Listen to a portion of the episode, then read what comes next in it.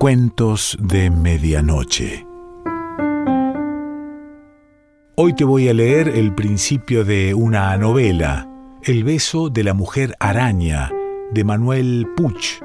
Y la verdad es que si te engancha lo que te leo, bueno, búscala y léela completa.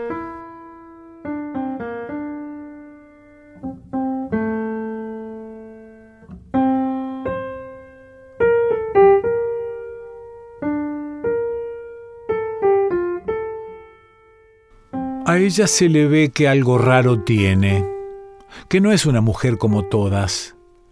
Parece muy joven, de unos 25 eh, años, cuanto más, una carita un poco de gata, la nariz chica, respingada. El corte de cara es eh, más redondo que ovalado, la frente ancha, los cachetes también grandes, pero que después se van para abajo en punta, como los gatos. Y los ojos, claros, casi seguro que verdes, los entrecierra para dibujar mejor. Mira al modelo, la pantera negra del zoológico, que primero estaba quieta en la jaula echada, pero cuando la chica hizo ruido con el atril y la silla, la pantera la vio y empezó a pasearse por la jaula y a rugirle a la chica, que hasta entonces no encontraba bien el sombreado que le iba a dar al dibujo. ¿El animal no la puede oler antes? No, porque en la jaula tiene un enorme pedazo de carne. Es lo único que puede oler. El guardián le pone la carne cerca de las rejas y no puede entrar ningún olor de afuera, a propósito para que la pantera no se alborote. Y es al notar la rabia de la fiera que la chica empieza a dar trazos cada vez más rápidos y dibuja una cara que es de animal y también de diablo. Y la pantera la mira. Es una pantera macho, y no se sabe si es para despedazarla y después comerla o si la mira llevada por otro instinto más feo todavía. ¿No hay gente en el zoológico ese día? No, casi nadie. Hace frío, es invierno. Los árboles del parque están pelados, corre un aire frío. La chica es casi la única, ahí sentada en el banquito plegadizo que trae ella misma y el atril para apoyar la hoja del dibujo. Un poco más lejos, cerca de la jaula de las jirafas, hay unos chicos con la maestra, pero se van rápido, no aguantan el frío. ¿Y ella no tiene frío? No. No, se acuerda del frío. Está como en otro mundo, ensimismada dibujando a la pantera. Si está ensimismada, no está en otro mundo. Esa es una contradicción. Eh, sí, es cierto. Ella está ensimismada, metida en el mundo que tiene adentro de ella misma y que apenas sí lo está empezando a descubrir.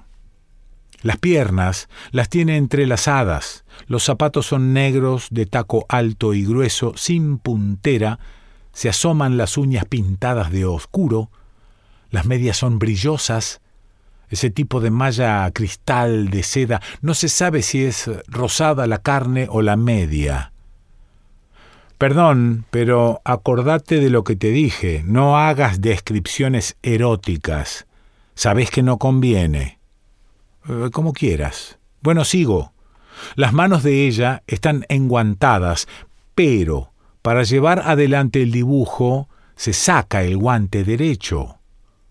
Las uñas son largas, el esmalte casi negro, los dedos blancos, hasta que el frío empieza a amoratárselos deja un momento el trabajo, mete la mano debajo del tapado para calentársela. El tapado es grueso, de felpa negra, las sombreras eh, bien grandes, pero una felpa espesa como la pelambre de un gato persa. No, mucho más espesa. ¿Y quién está detrás de ella? Alguien trata de encender un cigarrillo, el viento apaga la llama del fósforo, ¿Quién es? Espera. Ella oye el chasquido del fósforo y se sobresalta. Se da vuelta. Es un tipo de buena pinta, no un galán lindo, pero de facha simpática, con sombrero de ala baja y un sobre todo bolsudo, pantalones muy anchos. Se toca el ala del sombrero como saludo y se disculpa. Le dice que el dibujo es bárbaro. Ella ve que es buen tipo. La cara lo vende.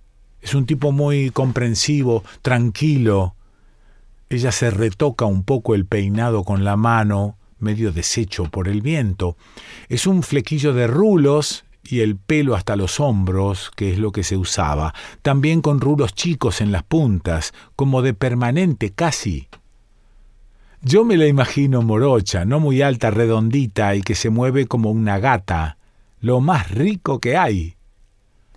¿No era que no te querías alborotar? Seguí.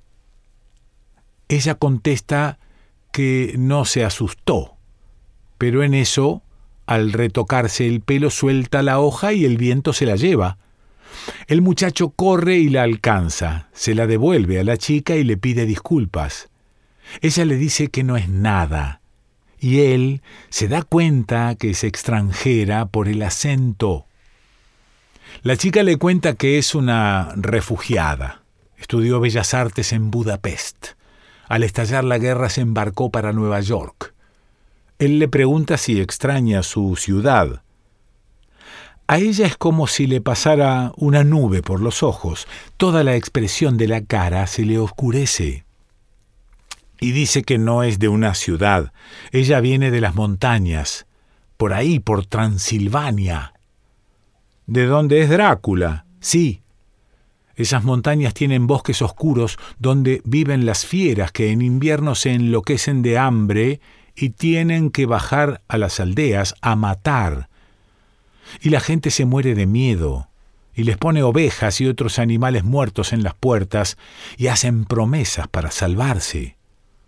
A todo esto el muchacho quiere volver a verla, y ella le dice que a la tarde siguiente va a estar dibujando ahí otra vez como toda esa última temporada cuando ha habido días de sol. Entonces él, que es un arquitecto, está a la tarde siguiente en su estudio con sus arquitectos compañeros y una chica colega también.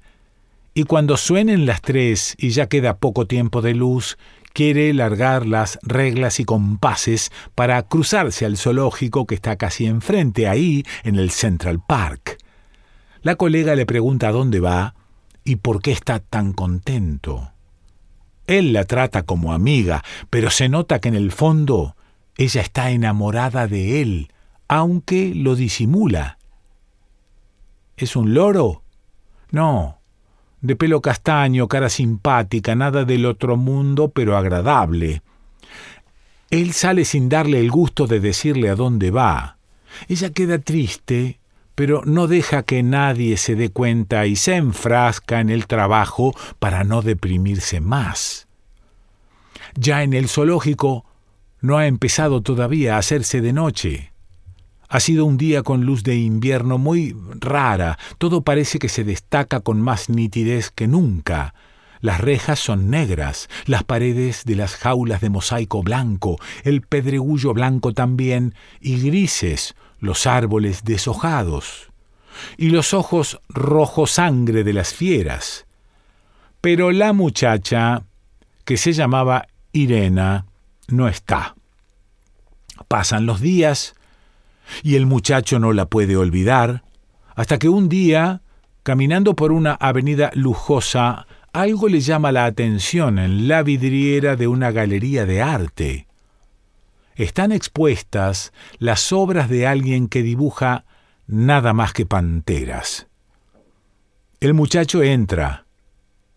Allí está Irena, que es felicitada por otros concurrentes. Y no sé bien cómo sigue. Hace memoria. Espera un poco, no, no sé si es ahí que la saluda una que la asusta. Bueno, entonces el muchacho también la felicita y la nota distinta a Irena, como feliz. No tiene esa sombra en la mirada como la primera vez. Y la invita a un restaurante y ella deja a todos los críticos ahí y se van. Ella parece que pudiera caminar por la calle por primera vez, como si hubiese estado presa, y ahora libre puede agarrar para cualquier parte. Pero él la lleva a un restaurante, dijiste vos, no para cualquier parte. Bueno, no me exijas tanta precisión. Cuando él se para frente a un restaurante húngaro o rumano, algo así, ella se vuelve a sentir rara.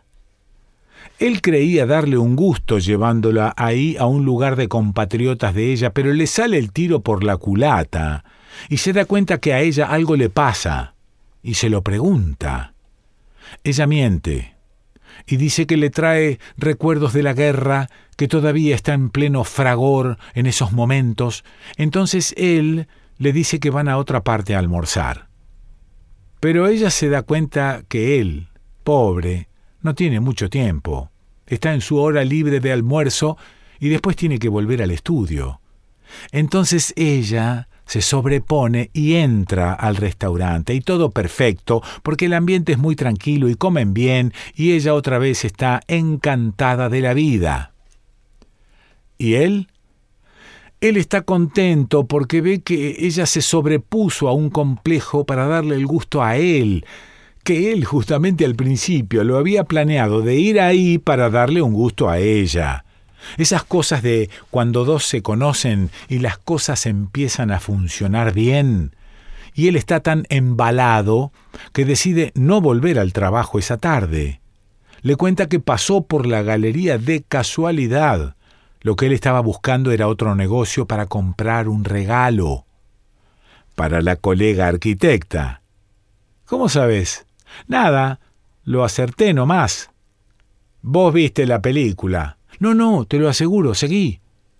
Y la chica, la Irena, le dice que entonces pueden ir a ese negocio. Él enseguida lo que piensa es si le alcanzará la plata para comprar dos regalos iguales, uno para el cumpleaños de la colega y otro para Irena. Así termina de conquistársela.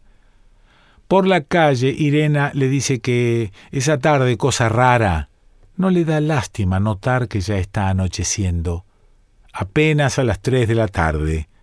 Él le pregunta por qué le da tristeza que anochezca, si es porque le tiene miedo a la oscuridad.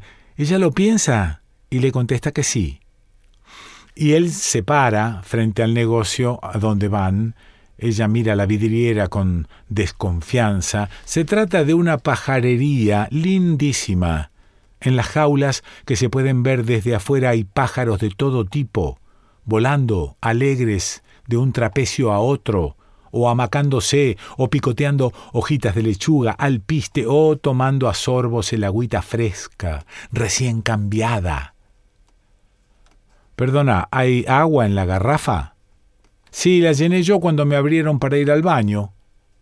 Ah, está bien entonces. ¿Querés un poco? Está linda, fresquita. No, no, Así mañana no hay problemas con el mate, seguí. Pero no exagerés, nos alcanza para todo el día. Pero vos no me acostumbrés mal. Yo me olvidé de traer cuando nos abrieron la puerta para la ducha. Si no era por vos que te acordaste, después estábamos sin agua. Ay de sobra, te digo. Pero al entrar los dos a la pajarería es como si hubiese entrado quién sabe quién, el diablo. Los pájaros se enloquecen, vuelan ciegos de miedo contra las rejitas de las jaulas, se machucan las alas, el dueño no sabe qué hacer. Los pajaritos chillan de terror, son como chillidos de buitres, no como cantos de pájaros. Ella le agarra la mano al muchacho y lo saca afuera. Los pájaros enseguida se calman. Ella le pide que la deje irse hacen cita y se separan hasta la noche siguiente. Él vuelve a entrar a la pajarería. Los pájaros siguen cantando tranquilos. Compra un pajarito para la del cumpleaños y después, bueno, no me acuerdo muy bien cómo sigue, tengo sueño. Seguí un poco más. Es que con el sueño se me olvida la película. ¿Qué te parece si la seguimos mañana? Bueno, si no te acordás, mejor la seguimos mañana. Con el mate te la sigo. No, Mejora la noche. Durante el día no quiero pensar en esas macanas. Hay cosas más importantes en que pensar. Si yo no estoy leyendo y me quedo callado es porque estoy pensando.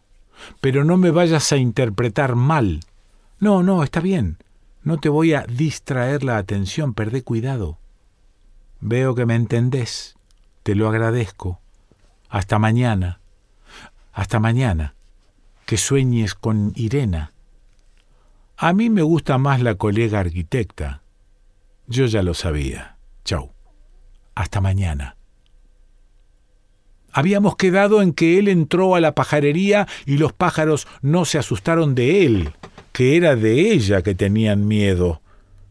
Yo no te dije eso, sos vos que lo pensaste. ¿Y qué pasa entonces? Bueno, ellos se siguen viendo y se enamoran. A ella lo atrae bárbaramente porque es tan rara. Por un lado, ella lo mima con muchas ganas y lo mira, lo acaricia, se le acurruca en los brazos, pero cuando él la quiere abrazar fuerte y besarla, ella se le escurre y apenas si le deja rozarle los labios con los labios de él. Le pide que no la bese, que la deje a ella besarlo a él, besos muy tiernos, pero como de una nena, con los labios carnosos, suavecitos pero cerrados. Antes en las películas nunca había sexo. Esperá y vas a ver. La cuestión es que una noche él la lleva de nuevo al restaurante aquel, que es no de lujo, pero muy pintoresco, con manteles a cuadros y todo de madera o de piedra. No, Sí, sí, ahora sé, adentro parece como estar en una cabaña, y con lámparas a gas y en las mesas simples velas. Y él levanta el vaso de vino, un vaso de estilo rústico, y brinda porque esa noche un hombre enamorado se va a comprometer en matrimonio si su elegida lo acepta. A ella se le llenan los ojos de lágrimas, pero de felicidad chocan los vasos y toman sin decir más nada, se agarran las manos. De golpe ella se le retira. Ha visto que alguien se acerca a la mesa.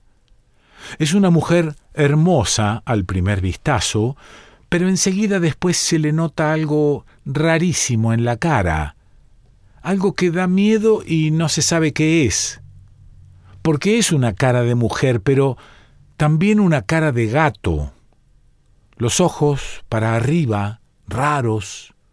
No sé cómo decirte. El blanco del ojo no lo tiene.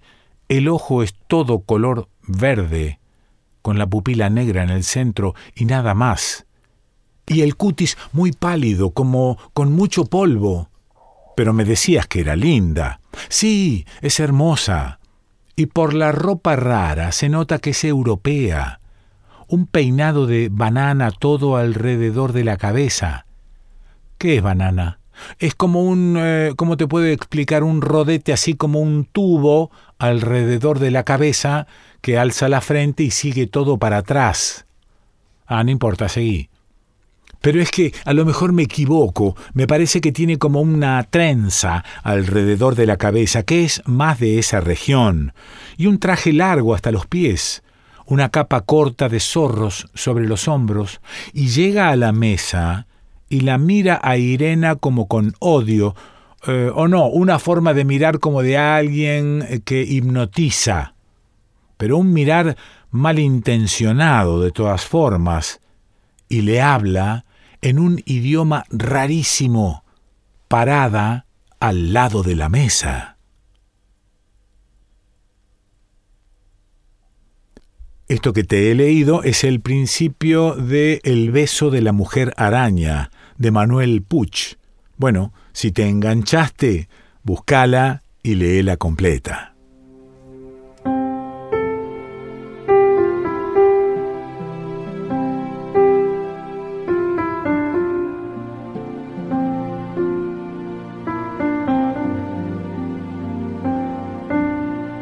Cuentos de medianoche.